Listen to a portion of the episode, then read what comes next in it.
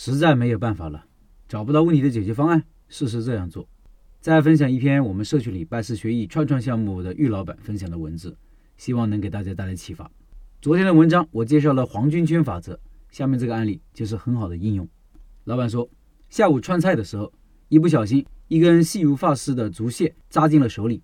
那么问题来了，你会花多少成本来解决这个事情？首先我想到的是用指甲去掐出竹屑，看能不能出来，但是不行，因为比较细，加上露出的部分很少，根本掐不住。然后想到了用牙签把皮肤上面的表皮剥开一些，这样就能弄出来了。但是试了试还是不行，因为牙签上的硬度不够，很容易就断了。再后来我想到的是用绣花针去剥开表面，当然这前面是我们一般人根据经验都会想得到的。于是我去超市打算买一根细针。但是超市现在都没有单独的针卖，只有那种包装好的针线盒，一个针线盒需要十五块，这就是解决这个问题的成本。显然我觉得很不划算，因为这个针平时用的很少，怎么办呢？竹屑在手里很不舒服，于是得想办法把它弄出来。如果你看到这里，也可以思考一下下一步应该怎么办。记得有个很有名的案例，消费者需要的不是一个钻头，而是需要墙上的一个孔。消费者需要的也不是墙上的孔，而是需要把照片挂到墙上。消费者需要的也不是把照片挂在墙上，而是记录和留住美好的时光。你会发现，每向上思考一层，问题的答案便多了起来。比如，我能不能用双面胶把照片贴在墙上呢？那么，在这里也是同样的道理。我本质上需要的不是一根针，一根针只是根据自己的经验很容易想得到的。我本质上需要的是一根很细的、具有一定硬度的尖锐的东西。那么，这样的东西除了针还有什么呢？顺这个思路，我马上想到了一个东西——别针。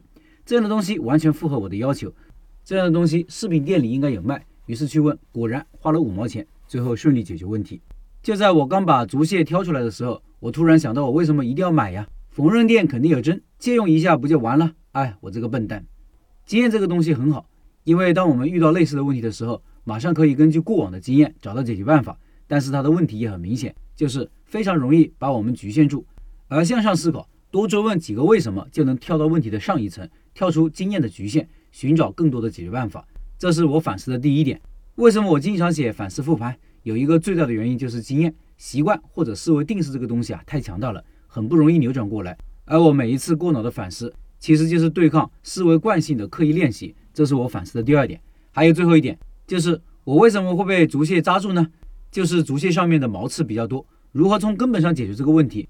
这个不是让人小心一点就能解决的。我想到的办法是更换厂家，或者问厂家有没有办法解决这个问题。这是我反思的第三点。对于屡次经常发生的问题，以上是老板的分享。通过这个案例，我们来回顾一下昨天说的黄金圈法则，就是要先思考为什么做一件事情，目标和信念，然后才是怎么做，是实现目标的途径，最后是事情的表象，具体实施的动作。老板手指头有刺，不严重，但也不舒服，于是要处理。挑刺是目标吗？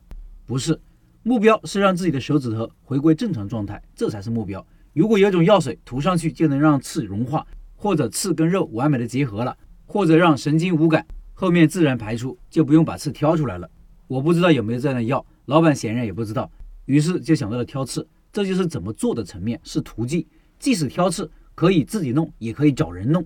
自己弄是用竹签，还是用手指甲，还是用针，还是用别针？这些动作就是最后的做什么的层面。当我们觉得一件事情无解的时候，试着追本溯源，问问为什么要做这件事情。当你知道了罗马在哪里，走哪条路就无所谓了，因为条条大道通罗马呀。另外，我的第一个付费课程《开店选址课》在抖音上线了，音频下方有课程表，有需要的老板到那里购买。抖音里搜索“开店笔记”就可以找到我了。我周一周三周五周日晚上九点会在抖音里直播，会有秒杀活动。今天是周三，今天晚上就有哦。